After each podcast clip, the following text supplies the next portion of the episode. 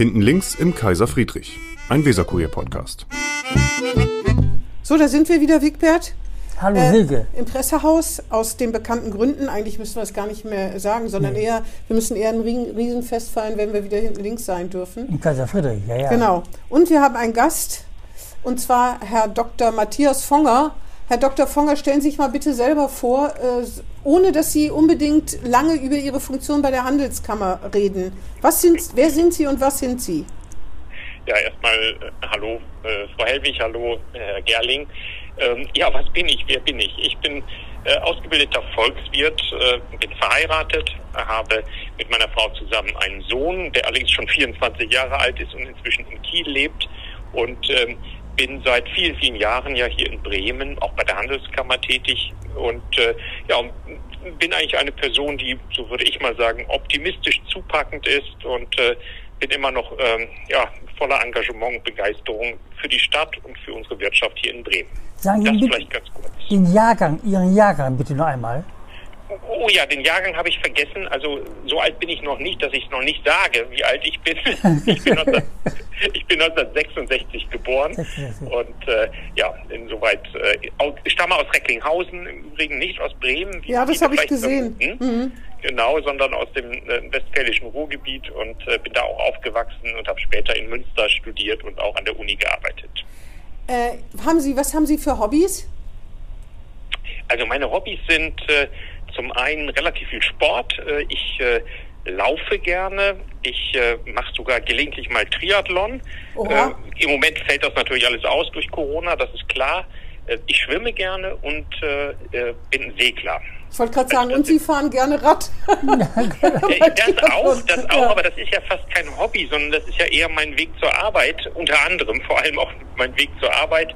Ich bin mit dem Rad sowohl privat als auch äh, eben ja in der Handelskammer und auch mal zu Geschäftsterminen gerne unterwegs, das stimmt. Ja, ich, ich dachte, weil Sie Triathlon machen, da gehört ja Radfahren meines Wissens dazu, oder? Äh, Das auch, dann allerdings nicht mit meinem normalen Fahrrad, sondern da Nee, braucht man nee, schon nee, ein schon. Rennrad und äh, das, äh, ja in der Tat, das äh, nutze ich dann auch. Haben Sie eine eigene Segelyacht? Äh, Nein, habe ich nicht. Nein, Um gleich wir- mal zu den Vorteilen zu kommen. Sie werden gleich noch strapazieren, Handelskammer und Pfeffersäcke.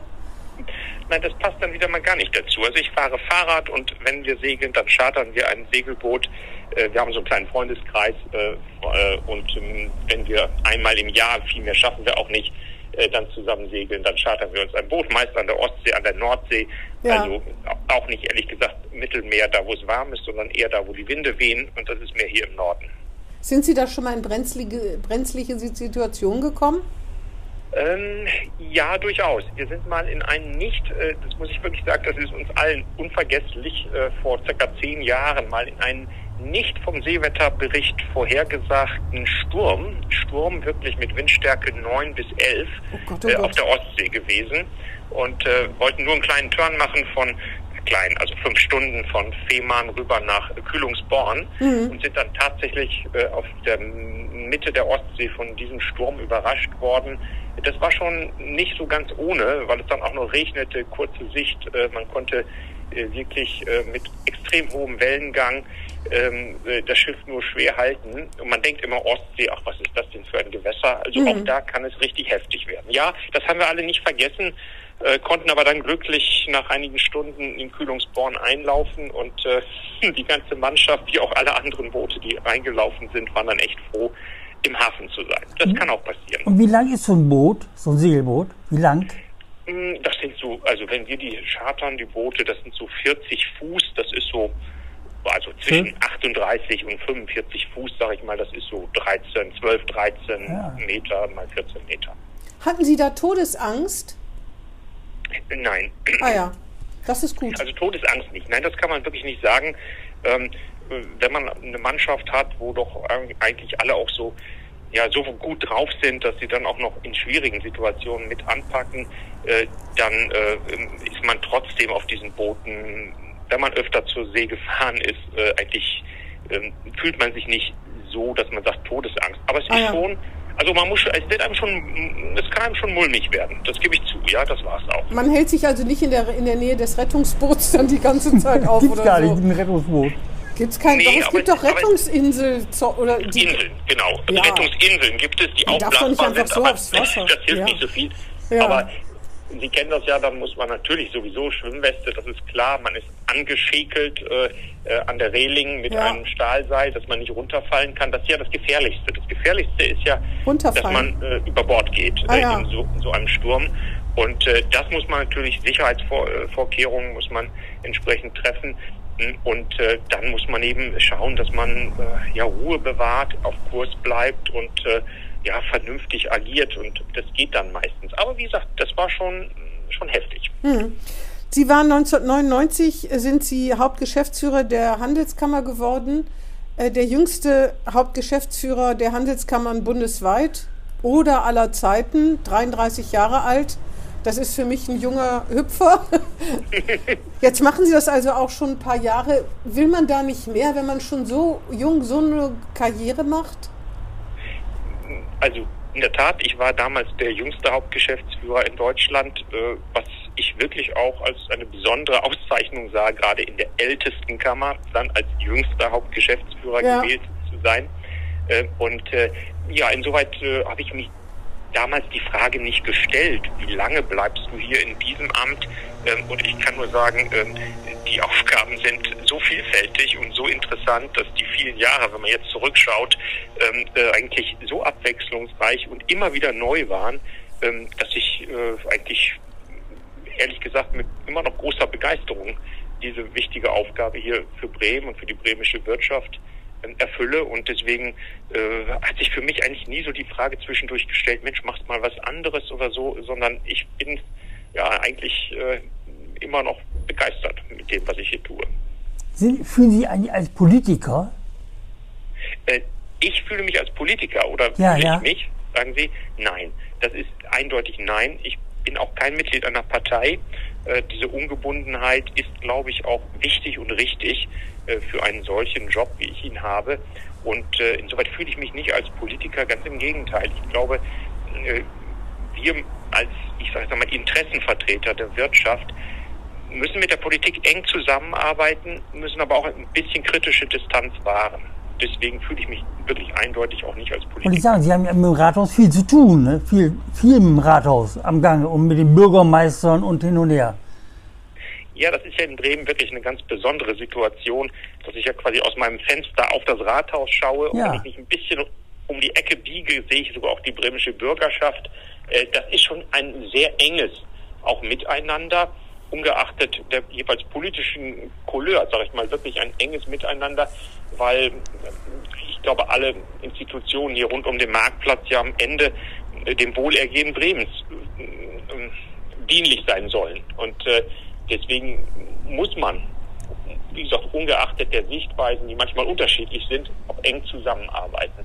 Aber ich sage nochmal, unser, unser, unsere Mitglieder sind unsere Unternehmen. Und ich fühle mich unserem Unternehmen verpflichtet und auch natürlich damit dem Standort, auch dem Gemeinwohl hier in Bremen, aber in erster Linie natürlich auch den Interessen unserer Mitglieder. Und das ist mir wichtig und deswegen braucht man eine enge Kooperation mit der Politik. Das wollen wir, das ist richtig, aber man braucht auch eine gewisse Distanz, um weiterhin frei, auch in freien Anführungszeichen, Interessen äh, der Wirtschaft vertreten zu können. So eng ist das miteinander auch nicht, weil es war mal enger. Sie haben sich mal für den Fortbestand der Großen Koalition auch ausgesprochen in einem Interview 1999 mit Herrn Hinrichs, mit dem äh, Kollegen, der damals noch, damals noch hier Chef der, äh, der Wirtschaftsredaktion war. Also mit der Großen Koalition hatte man immer so den Eindruck, haben Sie dann doch ein bisschen besser zusammengearbeitet als zum Beispiel mit der rot-grünen äh, Koalition, die später die Gewerbesteuer erhöht hat, ohne angeblich mal mit Ihnen zu reden. Äh, Also es gibt in den vielen, vielen, vielen Jahren, ähm, äh, seitdem ich hier im Amt bin, ähm, sicherlich viele verschiedene Ereignisse, mit denen man positiv und mit denen man kritisch mit der Politik zusammengearbeitet hat. Ähm, wir orientieren uns nicht an der Frage, und das sage ich wirklich auch ganz überzeugt, nicht an der Frage, welche politische Farbe ist im Rathaus, sondern an den Sachfragen.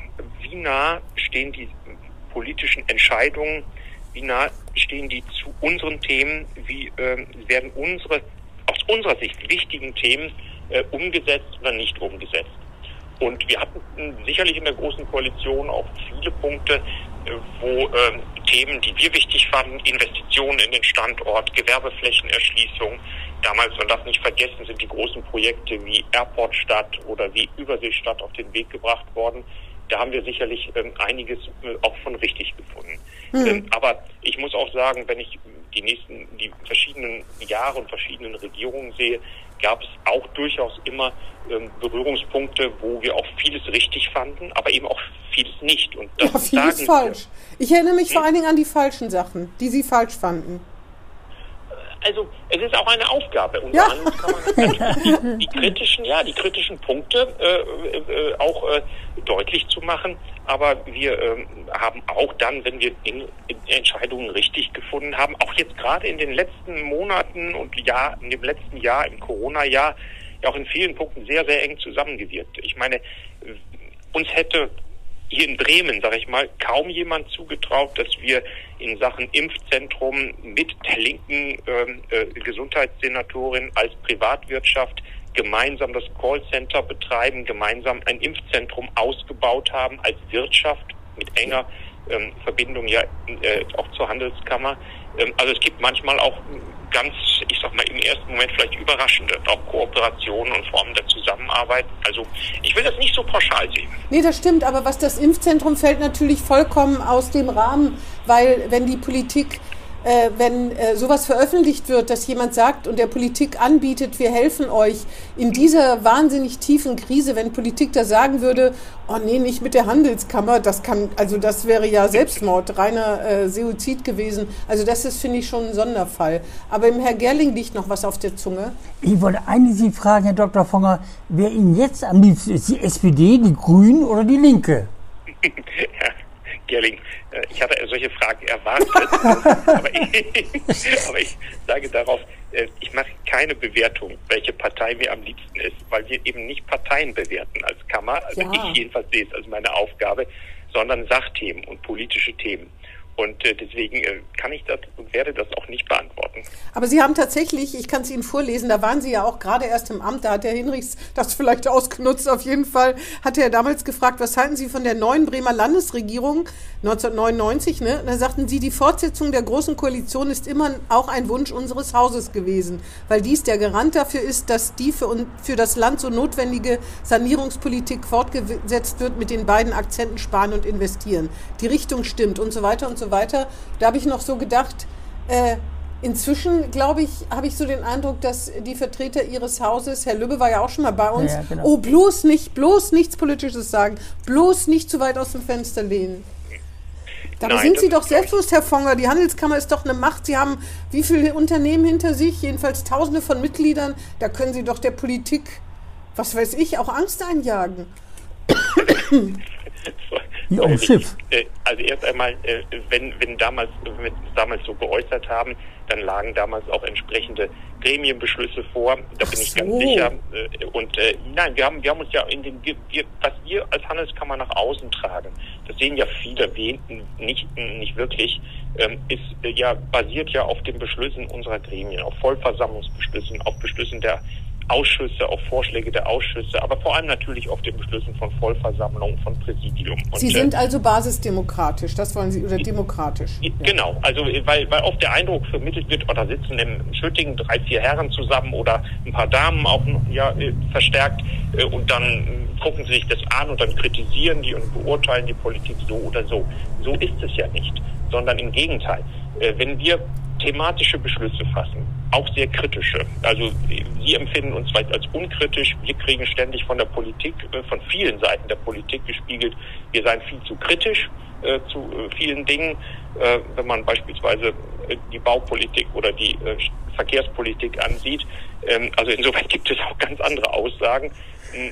wenn wir das sehen, dann basiert das aber immer, unsere Aussagen am Ende, auf Beschlüssen, die wir in den Gremien, wo unsere Unternehmer sitzen, formuliert haben. Und äh, deswegen, äh, weil Sie gerade sagten, naja, also äh, äh, Sie haben damals sich so geäußert, die Äußerungen unserer Kammer basieren eben auf diesen, ja tatsächlich auch demokratisch, vom demokratischen Plenum gewählten ähm, äh, äh, äh, Grundsatzpositionen. Und daraus leitet sich das ab. Und so machen wir das, haben es damals gemacht, so machen wir es heute. So ist auch das Verständnis unserer Arbeit hier in der Handelskammer, auch meiner persönlichen Arbeit. Aber eigentlich sind Sie doch der Chef im Ring, obwohl eigentlich die Chefin Frau Hasshagen ist, der, der, oder der Präsid, Prä, Präsis, Präsis, Präsidium, Die Präsis. die Präsis. Die Aber Präses, der, war, der wahre Chef sind Sie doch, ne? Nein, das äh, ist äh, so nicht richtig. Äh, Im Gegenteil, äh, die Kammer ist aufgebaut, alle Kammern in Deutschland sind aufgebaut per Gesetz auf der ehrenamtlichen Struktur und der hauptamtlichen Struktur. Und äh, deswegen gibt es, wenn man so will, eine Doppelspitze. Aber die Entscheidung, und das steht auch so in unserer Satzung, die Entscheidung über die Kammerpolitik, über die Aussagen, die grundsätzlichen wirtschaftspolitischen Aussagen, die werden in den ehrenamtlichen Gremien, das heißt im Präsidium mit der Spitze, die Präses äh, und äh, im Plenum getroffen. Und äh, danach, das, ist die, das sind die Grundlagen der, der, der Äußerungen.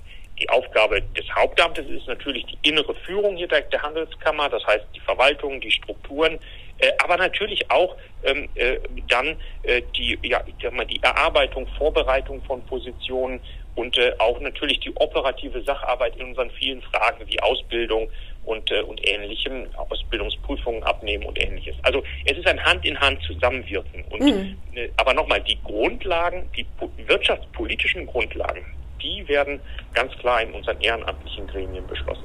Ähm, ich meinte eben übrigens gar nicht, dass Sie unkritisch sind, sondern Sie sind, Sie, Sie eiern immer ein bisschen rum. Also nicht Sie persönlich, sondern die Kammer. Wenn Sie zum Beispiel sagen, die Verkehrspolitik in Bremen ist eine Katastrophe, dann das sagen Sie, aber Sie sagen nicht, die SPD, die Grünen und die Linken machen eine katastrophale Verkehrspolitik. Also bei Ihnen hat man immer das Gefühl, also erstmal sind Sie ja wirklich eine Macht hier, aber Sie sprechen Parteien un Parteiennamen offensichtlich ungern aus, aber sind trotzdem kritisch gegenüber der Politik hier. Würden Sie mir da recht geben?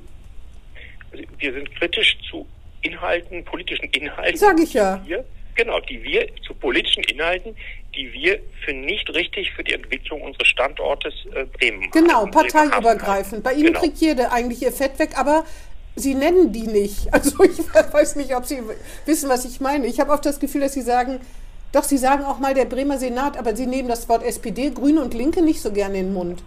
Nein, wir machen das deswegen, in der Tat, da gebe ich Ihnen recht, wir machen das deswegen nicht so gerne, weil uns sonst leicht unterstellt wird, wir machen Parteipolitik für Einzelne. Und das wollen wir Ach nicht. so, wir, machen. Sachpol wir machen Sachpolitik. Unser, unser Grundsatz ist immer, ist das, was entschieden wird in der Sache aus unserer Sicht, aus Sicht unserer Gremien, aber auch aus äh, Sicht ähm, äh, der, der Kammer insgesamt, ist das vernünftig und gut für die Entwicklung des Wirtschaftsstandortes, für die Entwicklung ähm, der Unternehmen hier am Standort, aber auch für den gesamten Standort, die Gesellschaft in Bremen. Das ist letztlich unser Beurteilungskriterium. Ja klar, Und aber man weiß doch, danach- sowie- man danach weiß doch sowieso, wen Sie meinen. Ist, ob Wenn- es schlecht ist oder katastrophal oder nicht katastrophal. Und äh, das ist äh, eben, das ist der Unterschied zu Parteipolitik, die eben sehr leicht sagt, ich meine, wir kennen das ja bei den Parteien, da ist der Vorschlag der, Ob- des Gegners immer der falsche, auch wenn er vielleicht sachlich gut ist. Also falsch, weil er von den falschen Leuten kommt. Das ist bei uns nicht so. Das sage ich ausdrücklich. Ja, ja, das stimmt, aber auch wenn Sie nicht sagen, wen Sie meinen, weiß man es einfach. Man wusste, dass Sie Rot-Grün kritisieren. Man weiß, dass Sie Frau Schäfer kritisieren, wenn Sie sagen, eine autoarme, autofreie Innenstadt ist, ist Kokolores, wenn es hier um die Martini-Straße geht und so weiter. Deswegen meine ich ja gut, das kann sich dann auch jeder zusammenreimen. Gut, aber wir werben ja dafür, wir werben ja dafür nicht, das ist gut, das ist schlecht, sondern wir werben ja meist auch mit Vorschlägen, mit eigenen Vorschlägen zu sagen, macht es lieber so.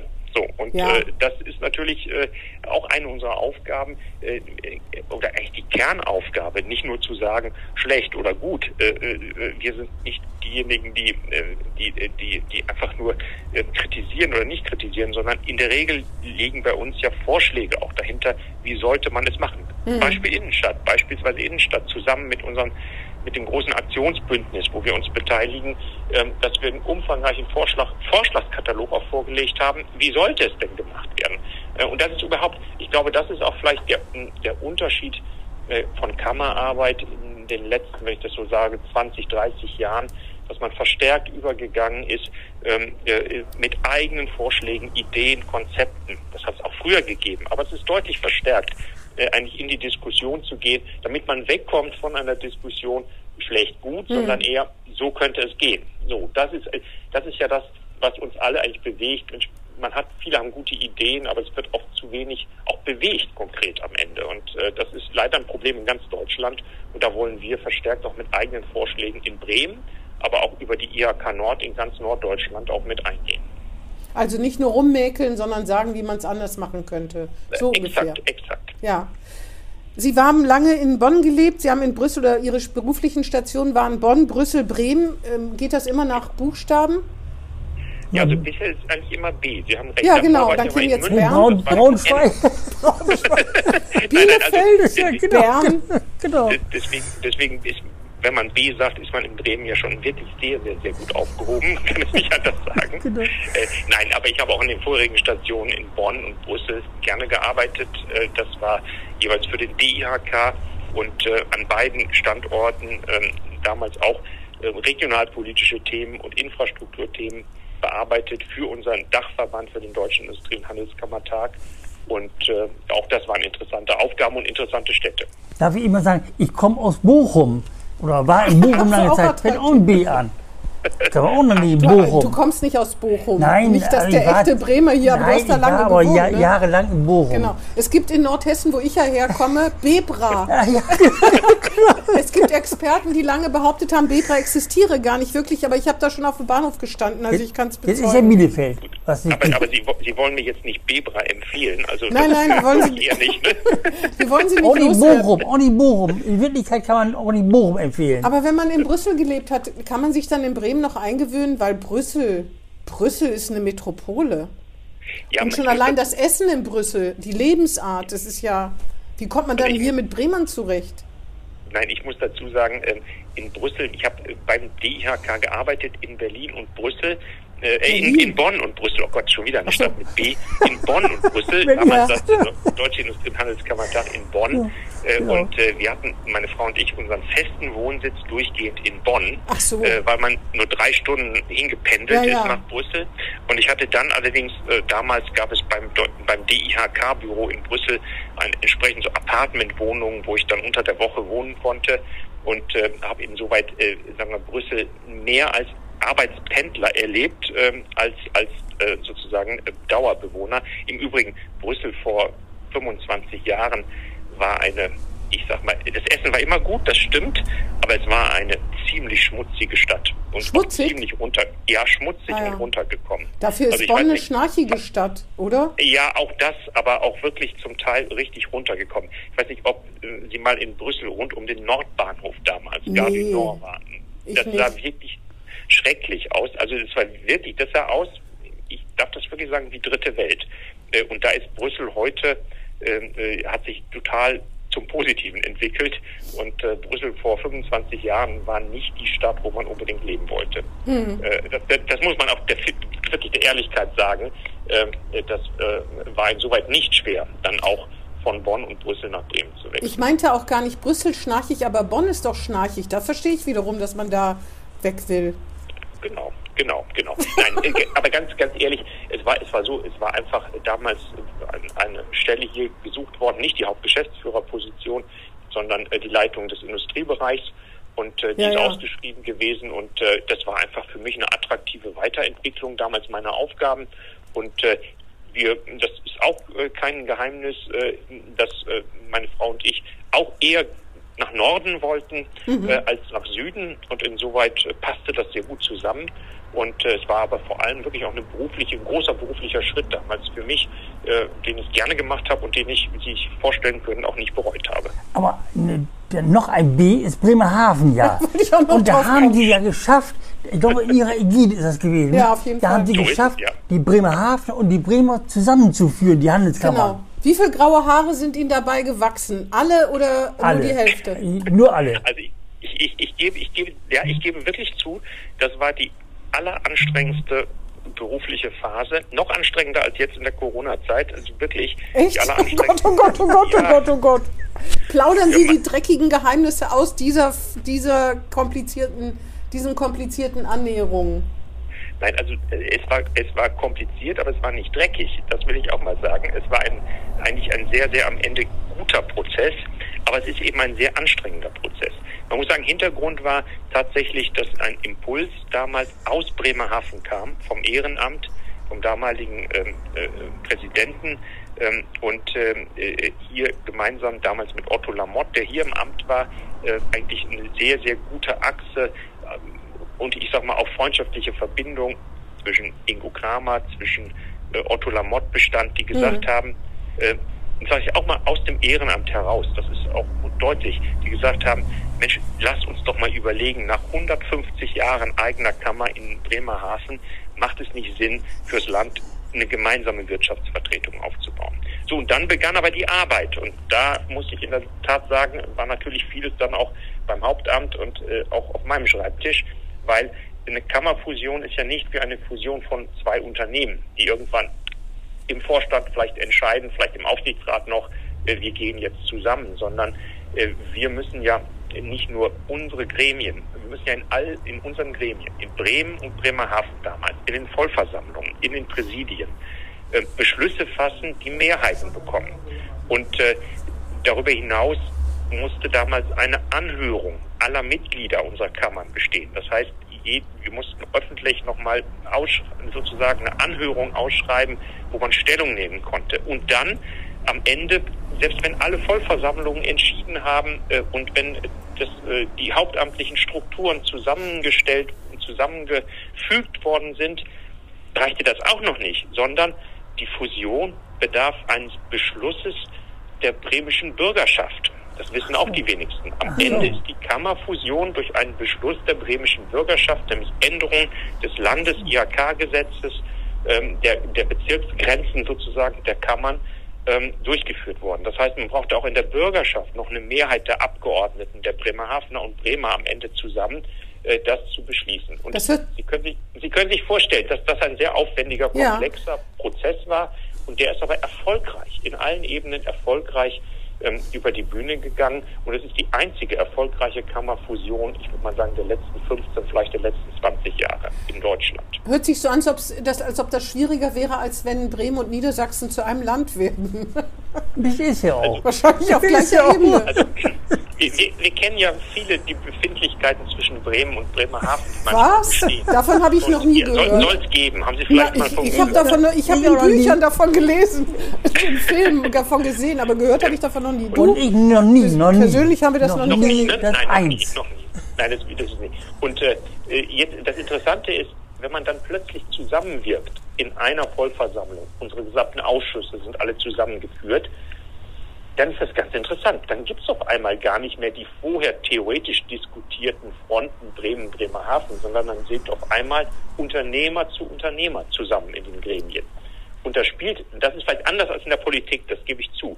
Da spielt dann auf einmal die Stadt gar nicht mehr so die Rolle, sondern äh, dann geht es um die Frage, Mensch, wie sehen denn Unternehmer bestimmte Entwicklungen und da gibt es relativ viele Übereinstimmungen auch zwischen mhm. Bremen und Bremerhaven. Und das hat sich wirklich, das sage ich wirklich von ganzer Überzeugung, positiv eingespielt und alle damals Beteiligten und auch ich bin stolz darauf, dass uns das gelungen ist. Sind Sie denn für Bremerhaven zuständig? Die vorher gesagt haben, das kriegt ihr nie hin. Das kriegt ihr ja, nie genau, hin. Das, das auf jeden Fall. Allerdings gehört zur Wahrheit auch dazu, dass in dieser Zeit in Bremen zumindest geredet wurde, dass in der Handelskammer den ganzen Tag gestöhnt und geächtzt wurde, weil das so schwer war. Und das war nicht nur, weil es arbeitsaufwendig war, sondern es muss am Anfang auch echte Konflikte gegeben haben, inhaltlich. Forderungen aus Bremerhaven, die irgendwie nicht zu leisten waren oder so. Das darf man aber heute, auch wenn man sagt, alles ist prima, alles ist alte Sonnenschein, darf man das nicht verschweigen. Nein, nein, das, das war auch so. Das waren auch durchaus wirklich intensive, wirklich intensive Verhandlungen.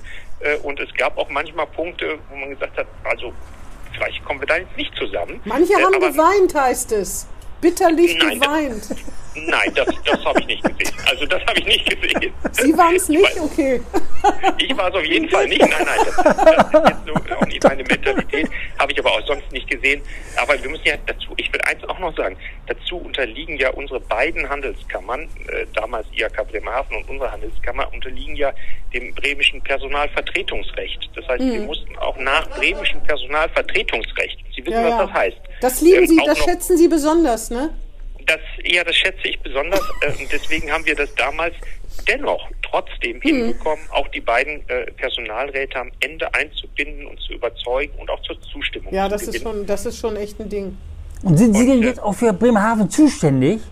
Ja, absolut, ja, natürlich. Da sind Sie Also- für Bremen und Bremerhaven. Bremen und Bremerhaven, äh, beide, beide Städte äh, sind äh, am Ende Eins. In meinem Zuständigkeitsbereich Ja, ja, im Haupt, genau. auf der Hauptamtsseite. Und äh, wir haben ja äh, bewusst auch äh, aber Regelungen getroffen, die eben die, den Bremerhavenern auch auf Dauer sichern, dass sie im Plenum, im Präsidium mit einem bestimmten Sitzen auch vertreten sind und vertreten bleiben. Ich glaube, ja Äh, genau. Und man muss auch, man muss auch ehrlich, fairerweise sagen, ja, äh, als kleinerer, als deutlich kleinerer Partner muss man natürlich auch dafür kämpfen, dass bestimmte Rechte auch dauerhaft bleiben. Äh, weil wenn man dann zusammen ist und die Mehrheit liegt bei anderen, dann will man eine Absicherung, da habe ich auch Verständnis für, dass man nicht am Ende über den Tisch gezogen. Ja, ja, wird. Aber man sieht eben, wir haben jetzt wir sind am Ende ähm, zum 01.01.2016 zusammengegangen. Wir sind jetzt fünf, etwas über fünf Jahre zusammen. Es hat kaum, kaum, vielleicht sogar gar keine. Ich kann mich jedenfalls an keine Abstimmung im Plenum erinnern, wo am Ende die Fronten Bremen gegen Bremerhaven lagen, sondern am Ende gab es natürlich immer wieder mal sachliche Abweichungen einzelner Mitglieder. Aber äh, eine, eine eine Front Bremen-Bremerhaven habe ich nicht gespürt. Ich muss aber auch ehrlich sagen, wir haben uns aber auch sehr stark vom Ehrenamt, vom Hauptamt auch dafür eingesetzt, dass wir in Bremerhaven präsent sind, dass wir auch zum Beispiel unsere jährlichen Wirtschaftsempfänge alle äh, jedes dritte Mal in Bremerhaven machen und dass wir auch dort auch spürbar und sichtbar blieben. Aber und für eine Dienstwohnung in Bremerhaven hat es dann doch nicht gereicht, ne? äh, also äh, auch wenn manche ja das Gefühl haben, dass Bremerhaven so weit weg ist, dass man stundenlang fährt, dem ist nicht so. Man Okay. fährt gerade mal eine Dreiviertelstunde. Das ist, äh, wenn man einem Berliner sagt, von Ost nach West zu fahren, äh, ist das oft viel länger. Also Ja, wir stimmt. sind ja schnell in Bremerhaven und insoweit ist das auch überhaupt, ist das, das die Entfernung. Wenn man aus Metropolen, ähm, Berlin, Brüssel oder auch im Ruhrgebiet, äh, Herr Gerling, Sie haben in Bochum gesagt, wenn man das sieht, dann ist es eine Dreiviertelstunde über die Autobahn, 50 Minuten, vielleicht auch mal eine Stunde. Das ist aber doch ein ganz völlig normaler, normaler Zeitraum, um äh, auch an zwei Standorten zu arbeiten. Das ist überhaupt kein Problem. Ist die dauernd verstopft, die Autobahn? Verstopft?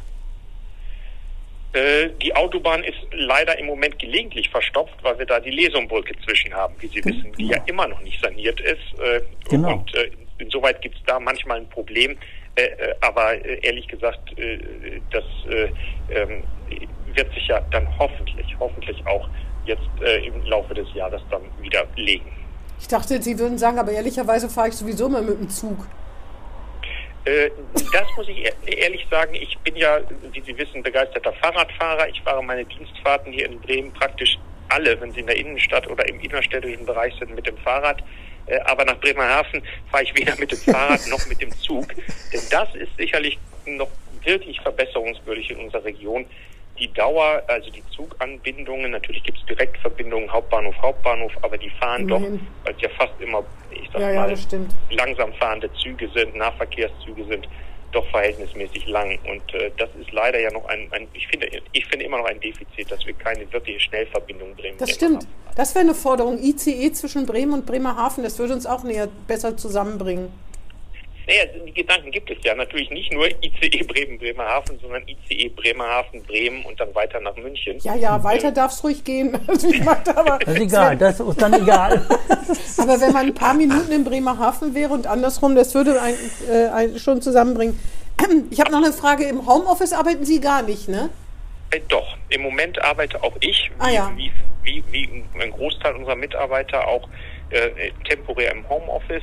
Äh, das heißt, so circa ein bis zwei Tage in der Woche, das ist machbar. Mhm. Äh, ich mache das auch, weil ich finde, wenn wir von unseren Mitarbeitern es erbitten, äh, ins Homeoffice zu gehen. Wir zwingen, können niemand und wollen Ja. auch niemand dazu zwingen, aber wir appellieren, im Sinne der Kontaktvermeidung ins Homeoffice zu gehen, dann finde ich, muss man auch als Chef, obwohl ich ehrlich gesagt lieber im Büro arbeite, weil ich hier eine Infrastruktur habe, die es mir leichter macht, mhm. äh, auch zu sagen, auch dann muss man bereit sein, auch mal äh, ebenfalls ins Homeoffice zu gehen. Und ich mache das und das klappt mit ein bis zwei Tagen wirklich gut.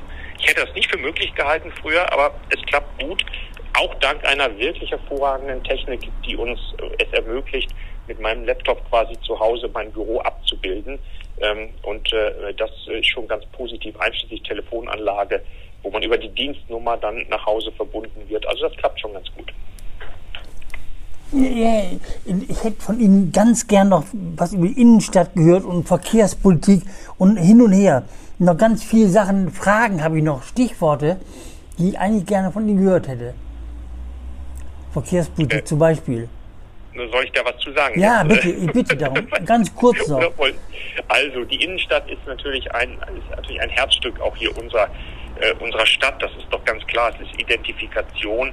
Und äh, wenn man ehrlich ist und heute durch die Straßen geht, nicht nur wegen Corona, weil alles leer ist, dann sieht man eben an vielen Stellen, dass die Innenstadt in die Jahre gekommen ist, dass wir Leerstände haben und dass äh, hier dringend was getan werden muss. Wenn man das vor allem vergleicht mit der blühenden Überseestadt, wo im Moment gebaut wird, gebaut wird, dann ist hier natürlich eine gewisse Stagnation oder gar sogar Rück, Rück, äh, Rückentwicklung.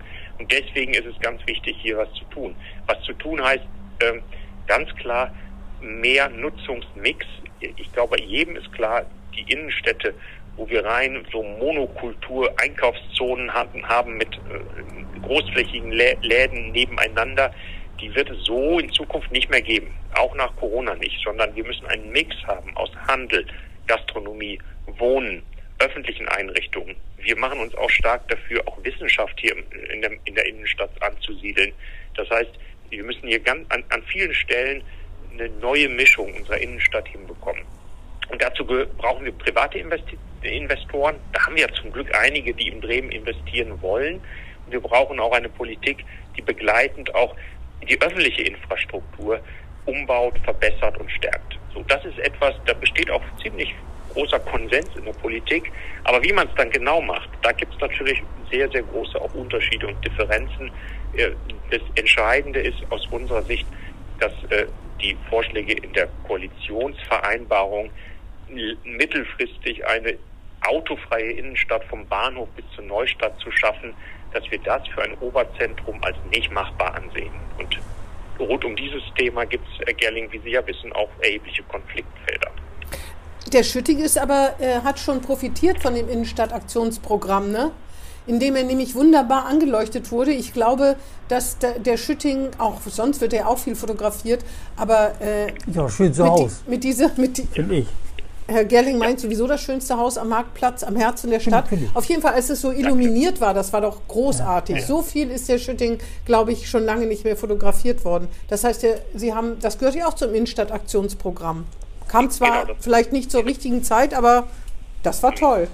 Ja, das fand ich auch. Die Beleuchtungsaktion, die ja nicht nur den Schütting, sondern auch Rathaus, Handwerkskammer und einige andere Gebäude ja. angestrahlt hat, war so ein Versuch, mal ein paar Tage wieder ein bisschen Leben in die Stadt zu bringen. Ich habe mich da auch echt drüber gefreut. Das war wirklich auch eine, eine gute Aktion, äh, die aus dem Aktionsprogramm Innenstadt ja finanziert worden ist äh, und äh, die, sagen wir, vielleicht ein klein, wieder ein klein bisschen Belebung auch gebracht hat. Aber wir brauchen eben dauerhafte ja, Belebung ja, in der Stadt und das ist eine riesige Aufgabe und ich sage auch mal, das ist auch nicht eine einfache Aufgabe. Mit zwei, drei Projekten und Maßnahmen ist es erledigt, sondern es braucht einen ganzen Masterplan. Und deswegen haben wir auch ein breites Aktionsbündnis zusammengestellt, wo auch ähm, über die Investoren, die Wirtschaftsvertretungen, aber auch Gewerkschaften, äh, Arbeitnehmerkammer und andere dabei waren, weil wir sagen, wir müssen gemeinsam hier einen Aufbruch hinbekommen in der Stadt. Und äh, ich hoffe, dass uns das gelingt. Ich hoffe, dass wirklich äh, für alle Bremer, weil wenn unsere gute Stube Innenstadt ähm, ja, sich zurückentwickelt, schlechter wird, schwächer wird, äh, dann schadet das der Stadt als Ganzes. Mhm. Aber noch eine Frage. Kann man einen den Schütting besichtigen, den, das Haus Schütting? Äh, das Haus Schütting kann man, weil es ein wirklich genutztes Bürogebäude ist, ähm, nicht besichtigen. Mhm. Im Moment in Corona-Zeiten glaube ich sowieso nicht, das mhm. ist klar. klar. Aber wir haben ja, äh, wir haben das ist vielleicht auch nicht so bekannt. Wir haben in jedem Jahr im Schütting weit über 1000 Veranstaltungen. Das heißt, das ist jeden Tag sind die Räumlichkeiten genutzt mit Veranstaltungen. Insofern kommen viele tausend Leute jedes Jahr in den Schütting, aber eben nicht in freien Besichtigungen. Ausnahme, wir machen das meist einmal am Jahr am Tag des offenen Denkmals, genau, genau. wo wir das den Bremerinnen und Bremern anbieten und wo wir auch fast jedes Mal riesige Resonanz haben und auch immer, ich muss sagen, wir auch mal ganz gerührt sind, wie viele Bremer Interesse haben, mal in den Schütting zu ja, schauen. Ja, das ist wirklich Das ist wahr. aber auch toll. Dabei das kann man gar nicht alles zeigen. Zum Beispiel allein ihren Silberschatz. Also ja. den Tresor. Das, das Schwarzhäupter. Ist, genau, genau, schon diese ganzen Kerzenleuchter und so.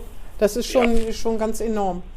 Ja, Herr Dr. Fonger, Sie haben einen Termin, ne? Sie sind zeitlich gebunden, sonst würden wir noch zwei bis fünf Stunden weiterreden. Zehn Stunden. ja, so, so, ist es. Ich äh, fand es auch ein sehr, sehr nettes und angenehmes Gespräch, aber wir haben jetzt gleich die Unterzeichnung des Paktes für Ausbildung, Ausbildung Oha. innovativ. Ja. Also ein wichtiges Thema. Wie kriegen Klar. wir es gesichert, dass wir auch in den nächsten Jahren ausreichend ähm, Ausbildungsplätze und ausreichend Jugendliche finden, die sich für Ausbildung interessieren. Und da wollen wir mit den Partnern gleich zusammen die Vereinbarung treffen, was wir in den nächsten Jahren tun wollen. Also wieder ein wirklich wichtiges Thema. Aber wir treffen uns nochmal im Kaiser Friedrich, ne? Richtig auf ein Bier oder auf einen Kaffee oder so. Und dann, dann setzen wir das einfach äh, nahtlos fort. Das sehr gerne. Das wäre wirklich auch noch angenehmer, wenn wir persönlich sprechen ja, könnten als ja, Telefon. Aber Corona wird irgendwann vorbeigehen, da bin ich ganz Fall. sicher. Und dann, dann treffen wir uns im Kaiserfriedrich. Sehr okay. Schön. Herr Dr. Fonger, schönen Dank erstmal. Vielen Herzlichen Dank. Dank. Vielen Und schönen Dank, Tag noch. Vielen Dank, ja, Herr Gerling. Tschüss. Danke, tschüss. Tschüss. Tag. Tschüss. Das war Hinten links im Kaiser Friedrich, ein Weserkurier-Podcast.